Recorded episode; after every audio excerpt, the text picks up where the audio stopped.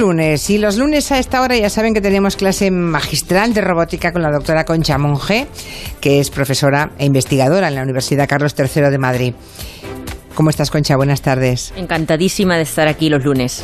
La doctora Monge eh, ha sido asesora científico-técnica de la exposición Nosotros Robots que estos días se presenta en Madrid, ¿no? En la Fundación Telefónica, en la Gran Vía. Sí. Yo creo que allí los que tengan interés en el mundo de la robótica pueden conocer a RH1, ¿no? Que es, el, Sí. es el predecesor de ese robot humanoide Teo, del que ya hemos hablado aquí en, en varias clases con, con Concha. Sí, ahí está, así que no os lo podéis perder. Muy bien, pues eh, Gran Vía, Fundación Telefónica, nosotros robots. Eso es. ¿Están muchos días más o no? Hasta el 3 de febrero. Bueno, entonces Hay tienen, tiempo. Tienen, tienen margen, Pero ya va aprovechando las estando- vacaciones, ¿verdad? Ya va estando todo ocupado, ¿eh? O sea que cuidadito con, con no dejarlo para, para mucho más tarde. Ah, sí, se compran las entradas por adelantado. No, no, no se compran, pero hay que reservar si vas en grupo, por ejemplo, Ah. colegios. Entonces, hombre, porque las visitas merece la pena hacerlas guiadas. Entonces, Vale, bueno, vale. cuidado con eso. Vale, vale, no se fíen entonces, No aunque, fíen. haya, aunque haya margen parezca mucho hasta febrero. Sí. La semana pasada estuvimos aquí hablando de, de la salud y la robótica, de esa relación tan interesante. Hubo una muy grande participación de los oyentes, incluso los operados. ¿Cómo se llamaba? Aquel, aquel eh, ¿Cómo se llamaba? Eh, ¿Quién po- El, ah, el, el- el robot Da Vinci. Da Vinci. Da Vinci, eso es. Da Vinci. Sí. Bueno, llamaron hasta algunos operados por, por Da Vinci. Mm, pero nos quedaron temas por tratar, Sí. vinculados a la sanidad. Así que hoy vamos a hacer una segunda parte. Por hilarlo mejor, vamos a recordar los asuntos de los que hablamos la semana pasada con Concha Monge. Gente que trabaja en Google ha desarrollado una inteligencia artificial capaz de detectar, por ejemplo, cáncer y en un porcentaje por encima del que lo hacen los expertos, ¿no? Esto es un punto a favor. Y una inteligencia artificial como Watson de IBM, pues es equivalente a decenas de médicos acumulando experiencia durante décadas. Un famoso robot, un robot cirujano, el robot Da Vinci, Se emplea en neurología, cirugía general, ginecología, trasplantes, ¿no? Eh, cirugía torácica es impresionante. Son unas ventajas tremendas, no solo para el profesional que opera, que tiene un campo de visión tridimensional impresionante y una precisión, ¿no? Muy importante a la hora de operar, sino también para el paciente, porque esto supone unas incisiones mucho más pequeñitas, estancias hospitalarias mucho más cortas, menos dolor posoperatorio, en fin, una serie de, de ventajas tremendísimas. Pues eso, que además de los avances en robótica para salud, de los que hablamos, y, y esto que hemos emitido es un pequeñísimo resumen, los interesados ya saben que pueden ir siempre al podcast, ah, también hay herramientas mucho más sencillas de manejar que nos pueden decir si tenemos riesgo de tener alguna enfermedad. ¿no? En muchos casos es un test muy sencillo, cuyo resultado nos indica si es probable o no que estemos sufriendo o que estemos en riesgo de sufrir alguna enfermedad concreta, ¿no? Detrás de esos test siempre hay una gran cantidad de datos analizados y por tanto inteligencia artificial, ¿no? Así es. Bien, con estos temas eh, a veces dan gato por liebre, eso también es verdad. Y circulan muchos test por ahí, incluso por internet, que no son nada científicos. Aquí hablamos de los científicos de verdad, ¿eh? O sea, y de los que son seguros, que hay mucho por ahí que tiene mucho peligro. De momento vamos a preguntar si te parece, Concha, a los oyentes, Sí. si se fían de los test médicos que tienen a su alcance. ¿Mm? Seguro que más de uno, ah, y bueno, y más de mil o de veinte mil, habrán rellenado algún test que ha visto en, en alguna revista o por internet para saber si mm, tienen alguna enfermedad o si pueden empezar a padecerla, ¿no? Porque es, yo soy sí. muy aficionada, yo ahora que pillo un test lo hago todo, ¿eh? Sí, es verdad, porque siempre nos provocan mucha curiosidad los test, ¿no? Sí. Si usted ha participado en alguno de ellos y nos quiere responder a si se fía o no de esos test médicos, los que tiene usted al alcance, no pueden o bien participar en la encuesta de Twitter, que ya está colgada, o nos deja un audio en el WhatsApp de Gelo, en el 638 442 081.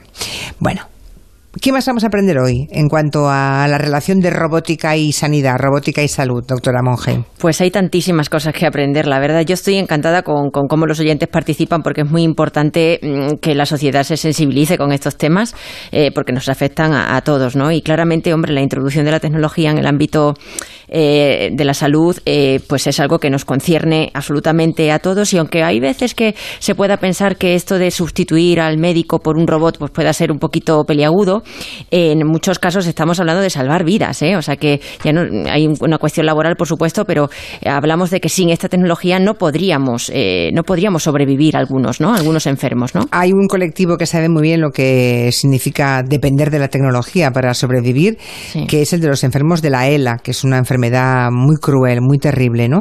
Creo que este fin de semana has estado con un, no sé si con uno o con un grupo de enfermos de la ELA. Sí, mira, eh, tuvimos la gran suerte de unos cuantos expertos ser llamados por la Fundación Francisco Luzón, eh, que él también sufre ELA, es el fundador de esta, de esta fundación, pues para intentar reunirnos, conocer la enfermedad muy de cerca y aportar soluciones tecnológicas, pero, pero que estén ya aquí, ¿eh? para aplicar al corto plazo, de manera que a lo mejor en seis meses estos pacientes ya se puedan estar beneficiando de ellas, ¿no? Y claro, estas personas que, em, que sufren esta ELA, que es la esclerosis lateral amiotrófica, el problema es que pierden la movilidad de todos y cada uno de sus músculos, ¿no? Entonces, a mí me impresionó muchísimo, estaba Carlos Espada, que es un enfermo de ELA, que solamente mueve sus músculos faciales y, los ojos, básicamente, es lo único que puede mover. Y claro, se comunica pues mirando una pantalla donde hay un teclado dibujado y mirando a cada una de esas letras del abecedario es capaz de escribir frases que luego la máquina pues lee en voz alta a través de un altavoz, ¿no? Y claro, pues imaginaros... Impresionante, o eh, sea, la letra que él escoge con su mirada... Eso es. Se convierte luego en una palabra y una voz... Eh, sí la, pronuncia, la exacto, Exacto, ¿no? Pero claro, eh, por suerte eh, tiene acceso a esta tecnología, por suerte, ¿no? Pero el abuso continuo de sus ojos, pues claro, le, le produce un cansancio tremendo, conjuntivitis, otra serie de, de, problemas eh, colaterales, ¿no? Pero bueno, lo cierto y verdad es que ya existe una tecnología para, hacer, para hacerles a estos pacientes la vida mucho más llevadera y autónoma. Ya existe, lo que pasa es que hay que integrarla, hay que desarrollar unas interfaces adecuadas para ellos y de verdad que es una cosa súper sencilla que todavía no se suele hacer. Entonces, yo desde aquí aquí quiero lanzar un llamamiento a los que a los desarrolladores de tecnología para que se pongan un poquito las pilas y puedan aportar soluciones ya. Claro, si hay una solución ahí, eh, supongo que debe ser muy cara esta tecnología para los enfermos de Lela. A, día de hoy debe ser muy cara todavía. Bueno, eh, es cierto que los, por ejemplo, los dispositivos que utilizaba Carlos para, para poderse comunicar, el aparatito este, eh, cuesta más de 10.000 euros. Es una barbaridad realmente, ¿no? Yo creo que hay tecnología mucho más accesible a los bolsillos para poder hacer esto mismo. Es una de las cosas que, concluimos el otro día, ¿no? En estas reuniones. Entonces, eh, aquí viene el llamamiento, ¿no? Yo, oye, yo tengo amigos ingenieros que en su casa tienen unos sistemas automáticos para abrirse sus puertas, cerrar sus ventanas, encender las luces, que seguro que en una casa de una persona afectada por el ELA son súper necesarias y, que se las pueden instalar de forma muy económica, ¿no? Hombre, evidentemente luego hay otros equipos que ya son muy complicados y que son más caros, ¿no? Porque, por ejemplo, eh, Carlos necesita un respirador, no puede respirar por sí solo, tiene una traqueotomía realizada y entonces, pues, a través de un acceso directo a, a su tráquea desde la garganta se conecta una aparato que le permite respirar. Y otro, por ejemplo, que le permite toser. A mí esto me, ha sorprendido muchísimo. Esta cosa de toser, que nos parece tan poca, de tan poca importancia, ¿no? Pues es muy vital para mantener nuestro organismo saludable y él lo tiene que hacer a través de un aparato, ¿no? Entonces esto es tremendo. Esta tecnología, gracias a ella, sobrevive Carlos y ojalá y podamos llegar a una que sea mucho más accesible para todos los enfermos. Madre mía, claro, estaba pensando en cómo es la vida eh, y cómo se le podría mejorar la vida a estas personas, ¿no? Sí. Aquí tuvimos a un joven, me acuerdo hace unos años, hmm. que mm, también ah, organizó una recaudación solidaria para la investigación de, la ELA. Eh, y mm, bueno, pues el día que vino aquí aún podía hablar, iba en silla de ruedas, pero hicimos una entrevista perfecta con él. Y mm, bueno, esa persona murió hace, hace tiempo ya, ¿no? Era un chico joven, además, eh, sano, deportista, con niños pequeños. Eso que te deja el corazón completamente encogido, ¿no? Sí, sí, sí. Es tremenda no solamente hablamos de salvar vidas en el sentido literal de la palabra, hoy en día algo tan sencillo como, como hacer un test, como decíamos antes, también puede cambiarnos la, existencia, ¿no? Así es. Eh, test basados en inteligencias artificiales, que por tanto se basan en millones de datos. Cuando hay millones de datos es muy difícil que se equivoquen, ¿no? Claro. Y, claro, los expertos tratan esos millones de datos y por tanto pueden determinar cuál es el riesgo o no de que suframos algunas enfermedades. Sí. Em, bueno, también hablamos de, telemedicina y teleasistencia, de inteligencia artificial que detecta cáncer, de robots cirujanos Y hay también dispositivos robóticos, creo, Concha, que son un auténtico apoyo para, para, la vida diaria de mucha gente. Sí, claro, no, no, no, solamente nos ceñimos a un robot que opera, ¿no? Hay muchas cosas externas que nos alivian, por ejemplo, andadores robotizados o sillas de ruedas también robotizadas, ¿no? Esto alivia muchísimo a la persona que tiene que tirar de la silla de ruedas todo el rato y además le da una autonomía al paciente tremenda, ¿no? Y, por ejemplo, por poneros también otro ejemplo, pues nosotros hemos desarrollado en el Robotics Lab un brazo robótico que se llama Sibot. Es un brazo reversible capaz de anclarse a una silla de ruedas y en su extremo libre, pues permitir, por ejemplo, agarrar un vaso y dárselo de beber a un, a un paciente, por ejemplo, ¿no? O luego, por ejemplo, también este brazo puede trepar por las paredes de una cocina de un, de un enchufe a otro y, bueno, pues ir accediendo a los distintos elementos de una cocina y luego dárselos o facilitárselos a la persona que esté en una silla de ruedas, ¿no? o sea, se llama, perdóname, se llama brazo robótico, pero no es que se le coloque a una persona que está en silla de ruedas, sino que el brazo va por su cuenta. Va por su cuenta, sí, puede pasar de la silla de ruedas a la pared de la cocina, por ejemplo, y de la cocina de la pared de la cocina a la silla de ruedas de nuevo, con lo cual tú siempre lo llevas como un brazo externo a todos lados donde vayas. ¿Y este brazo robótico se puede adquirir ya o solamente tenéis un prototipo en la universidad? Es de, investigación, no, ah. todavía no es, no es comercial, pero bueno, pues eh, en un futuro eh, esperemos que pueda serlo. Claro, es que lo malo, lo malo, lo que da más rabia es que la tecnología ya permite ciertas cosas y que no lleguen al alcance de la gente que lo necesita, ¿no? Sí, sí, sí. Además de esos brazos robóticos, también hay prótesis que se implantan dentro de nuestro cuerpo. Esas prótesis también se pueden considerar. Sí, claro, evidente. Dispositivos ¿no? Eh, robóticos. Eh, hay que diferenciar en esto lo que es una prótesis de una ortesis, porque esto es un, lío que normalmente nos, montamos un poco en la cabeza. ¿no? La prótesis es una extensión artificial que reemplaza una parte del cuerpo que no existe bien porque nos la han amputado o porque no se ha desarrollado bien durante el crecimiento. ¿no? Eso es una prótesis. Esto es una prótesis, efectivamente. Entonces se emplea para sustituir la función de un miembro que falta, ¿no? Aunque también tienen funciones estéticas muchas, ¿no? Por ejemplo, prótesis oculares o mamarias, de estas conocemos muchas, ¿no? Las, prótesis mamarias, ¿no? Pero luego están las ortesis, que son apoyos, ah, son dispositivos externos que apoyan eh, a nuestras extremidades, eh, que sí, que existen, que están ahí, ¿no? Y lo que hacen es que aportan funciones adicionales eh, y que permiten mejorar pues aquellas mm, pues discapacidades que nuestras extremidades tengan, ¿no?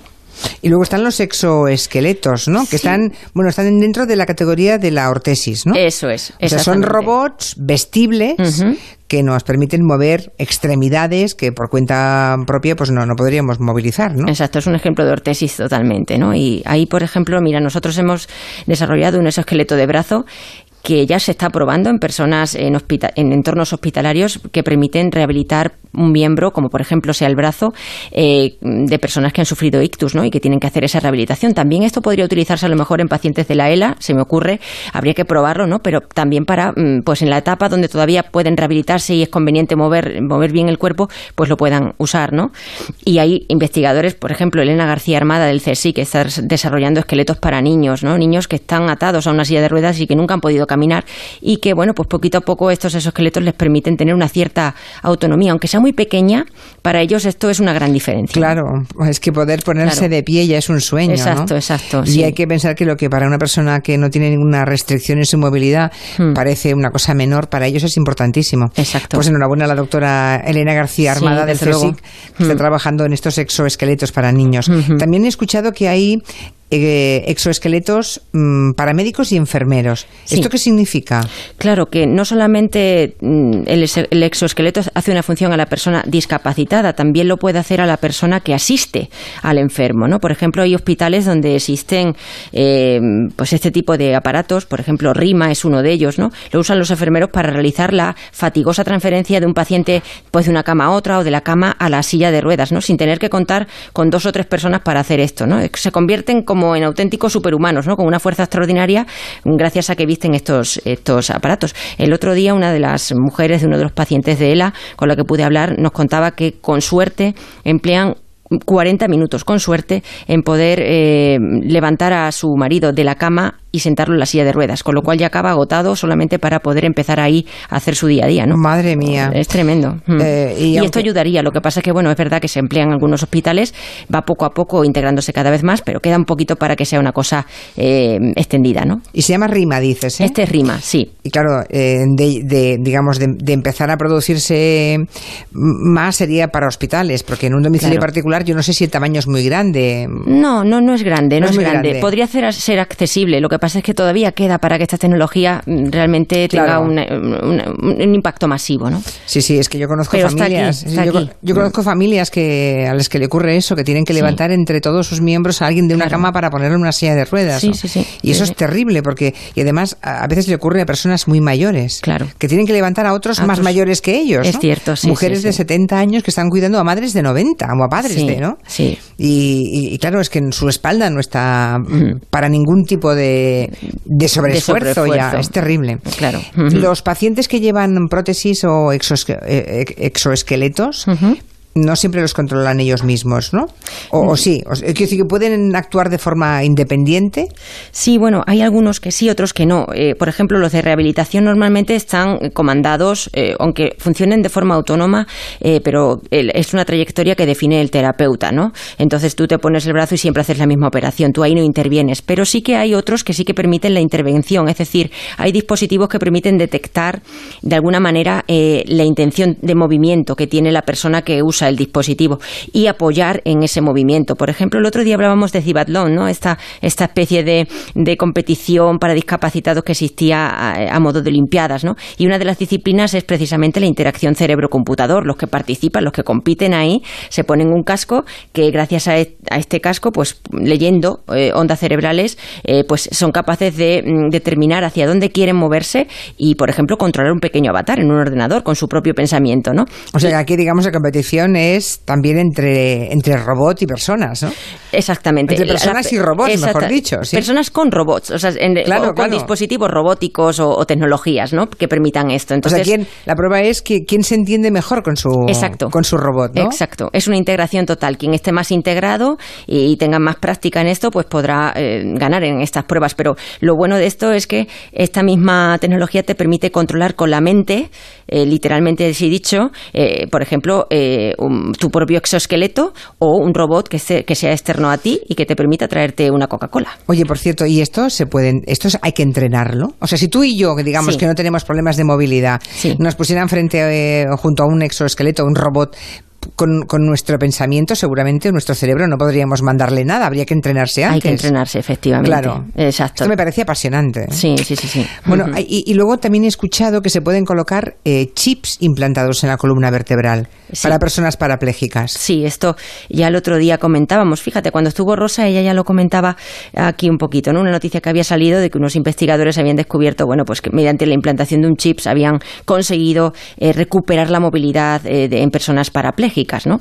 Eh, bueno, pues esto es una- un ejemplo de cómo otras tecnologías, como puedan ser la nanotecnología, pues ayuda a este tipo de avances, que es que esto es impresionante realmente, ¿no? La doctora Concha Monge tenía interés en hablar también de, de Luz Reyo, la investigadora Luz Reyo. Sabes que aquí la hemos entrevistado varias veces, Sí. sobre todo al principio cuando ganó el premio Princesa de Girona, precisamente porque desarrolló una aplicación que, mm, bueno, en la que tuvieron que meter millones de datos, pero con una aplicación muy sencilla se permite detectar la dislexia que hay en los niños, ¿no? Sí. Luego hablamos de ella, a ver qué me, qué me cuentas, eh, Sí, Concha, sí. pero quiero que escuches cuando la tuvimos aquí hace unas pocas semanas para contarnos cómo funciona esa aplicación. Sí. Muy sencillo, o sea, lo que tiene que hacer el usuario es jugar a una serie de ítems, son 200 ítems, aunque va muy rápido y parecen menos, desde su tableta o desde el ordenador. ¿Qué hacemos nosotros? Pues con todos esos datos, que son 200 variables por usuario, eso va a un modelo de aprendizaje automático, que es un modelo que predice su comportamiento. Ahí se analiza y luego pues obtenemos el resultado de si esa persona entra en la clase con riesgo de tener dislexia o en la clase sin riesgo. Esto es importantísimo porque se diagnostica tan tarde la dislexia y antes se cometen tantos atropellos con esas criaturas que tienen dislexia. Claro. Ella fue disléxica, es disléxica, porque esto no se pasa nunca, ¿verdad? Eso es. Y me parece que con esa juventud, que a los veintipico de años o treinta fuera capaz de desarrollar esa aplicación, no sé a ti qué te parece Luz Reyo y, lo que su investigación ha producido, pero me parece espectacular a mí. A mí me parece espectacular. Yo he tenido la suerte de, conocerla hace poquito y aparte de que es una tipa totalmente, totalmente llana y, accesible, ¿no? Y es impresionante la influencia que está, teniendo esta aplicación. Su, ahora mismo su objetivo es que se implante en los colegios y es que fundamental. Es, un privilegio, de verdad, eh, poder contar con estas herramientas porque los padres están totalmente mm, perdidos, ¿no? Cuando de repente pues su hijo a una determinada edad, eh, pues, ellos ven que tienen, tienen la certeza de que algo no va bien con, con sus hijos, ¿no? Entonces... Porque no aprenden a la velocidad de los demás, porque no, aprenden a leer o a escribir en el tiempo de los demás, ¿no? O aprenderse los días de la semana, o los colores, una serie de dificultades que están muy asociadas con la dislexia. Entonces, que tú en 15 minutos puedas determinar si estás en riesgo de sufrirla o no, eso, vamos, eso, eso sí que te cambia la vida, ¿no? Eh, no solamente hablamos de, de, ya de cosas de vida o muerte, es que la tecnología te cambia la vida eh, a personas que de otra manera pues se verían eh, sepultadas, ¿no? sepultadas y, y, no, y, no, y no entendidas por la sociedad, ¿no? Que es el gran problema que tienen estas personas. Los que tengan interés, recuerden el libro, lo vino aquí a, a promocionar Luz Reyo, se llama Superar la dislexia y bueno, pues en él cuenta cómo ha desarrollado ese test. Eh, el test se llama Detective, ¿verdad? Sí. Que es el que puede detectar el riesgo de tener eh, dislexia, como decía Concha Monge, en menos de un cuarto de hora, ¿no? En menos de un cuarto ya de hora. está desarrollada la aplicación para iOS y para Android, o sea que cualquiera con un móvil de esas marcas lo puede hacer. Exacto. Y lo bueno de esto es que es gratis, ¿no? Todo. Todo gratis. O sea, Luz Reyo eh, es de verdad una investigadora... Mm, social. Social, sí, porque todo le podría haber sacado mucha pasta esto de ella, mucha. y no ha querido ni un céntimo, quiere que esté, su batalla es que la aplicación llegue a los colegios. Esa es. Y no, no cobrar ni un duro por un trabajo de años y de años y en el que mucha gente pues está involucrada analizando datos, ¿no? Claro. Claro, esto es fundamental. Es que si no tenemos esta, esta visión ¿eh? de la investigación, claro, mm. pues al final esto será accesible para muy pocos y, bueno, pues en fin, con la mm. cantidad de cosas que se pueden hacer. Vamos a ver, la pregunta que hemos hecho a los oyentes cuando hemos empezado, Concha, era si, si se someterían a un test médico con una aplicación para saber si tenéis riesgo o no de padecer una enfermedad, ¿no? Si, se, si se fiarían de ello. Sí. Pues el 58% de los que han votado dicen que sí, que se someterían, que se fían. Que se fían. El 58% que sí, y por tanto el 42% dice que no. Y vamos a ver a través de WhatsApp qué es lo que nos dicen con su voz los oyentes. Buenas tardes, soy Sonia de Valencia. Eh, no sé si lo utilizáis, pero en el Facebook hay muchísimos test de este tipo y la verdad es que a mí no me dan ninguna confianza. Eh, no he hecho de otra, de otra manera, o sea, no sé si hay más versiones o en diferentes páginas, pero lo que es en esa red social, por ejemplo, vamos, a mí es que cuando encima la gente lo publica, porque te da opción de la respuesta publicarla, a mí me da la risa un poco, la verdad. Pero bueno, me, me daría más confianza que lo hicieran en algún tipo de no sé, de institución o poder entrar en, no sé, pero así en redes no soy yo muy proclive. Yo también soy de las que hago todos los test que vea por ahí por internet de salud y la verdad es que me fío, pues tengo que reconocer que según el resultado, si me interesa y me gusta el resultado, me lo creo y si no, no.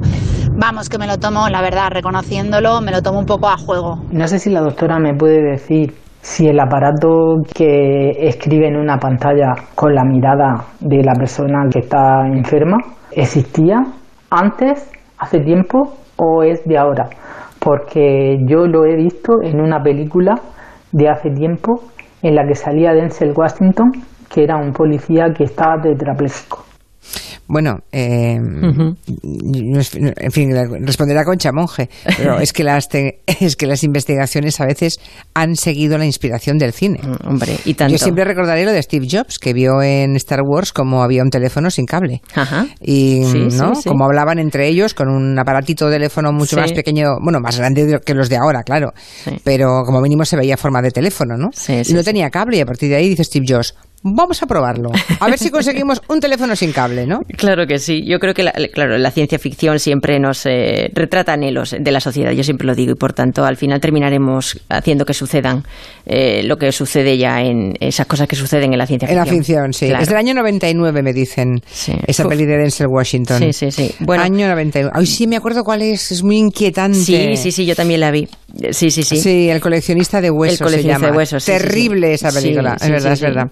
Pues ya hace tiempo que se desarrollan estos dispositivos, ¿eh? como los que tenía Carlos el, fin de semana. Em, ¿Qué pasa? Que es que ahora la tecnología avanza tan rápido que es que ya hay hasta unas gafas que no pesan nada y que te permiten em, leerte el iris y, saber, y hacer un, seguimiento ocular eh, súper sencillamente, rápidamente, mucho más eh, quizás em, exacto y, sobre todo con mucho menor carga para el paciente que tiene que hacer esa actividad con los ojos. ¿no? O sea, que ahora mismo hay soluciones que ya están aquí en el mercado. Bueno, y, mm, y la nanotecnología, creo que es interesante que hablemos de eso, porque hay pequeñas aplicaciones y la nanotecnología está consiguiendo que a escala nanométrica, o sea, una escala sumamente pequeña, se puedan resolver cosas. ¿Qué es exactamente?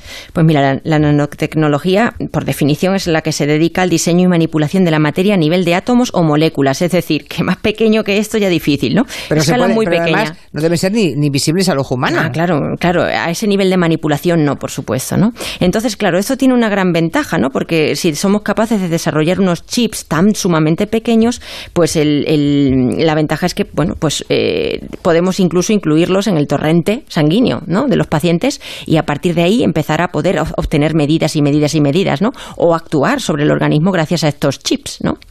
Esto es una, es una maravilla, ¿no? Eh, por ejemplo, eh, imaginaros, por ejemplo, un caso de, cáncer, ¿no? Donde tú puedas atacar a las células cancerígenas absolutamente de forma específica, ¿no? No tener que eh, atacar a las células tanto buenas como malas, sino solo a las malas, gracias a que hay un chip o un elemento muy pequeño que te permite directamente atacar solo a esas, ¿no? Eso es, imaginaros la calidad de vida eh, que supone esto, ¿no? Em, y la eficiencia, ¿no? En el tratamiento de, cáncer, ¿no? Es tremendo, es tremendo, realmente. Claro, y que haya esos chips pequeñitos implantados en la columna que decíamos. Sí, por ejemplo, también es otro, otro ejemplo, ¿no? Esto es la nanotecnología. La nanotecnología. Los que están ahora mismo en la universidad pues, en, en, en, esa, en esa línea seguro que tienen trabajo garantizado, ¿no?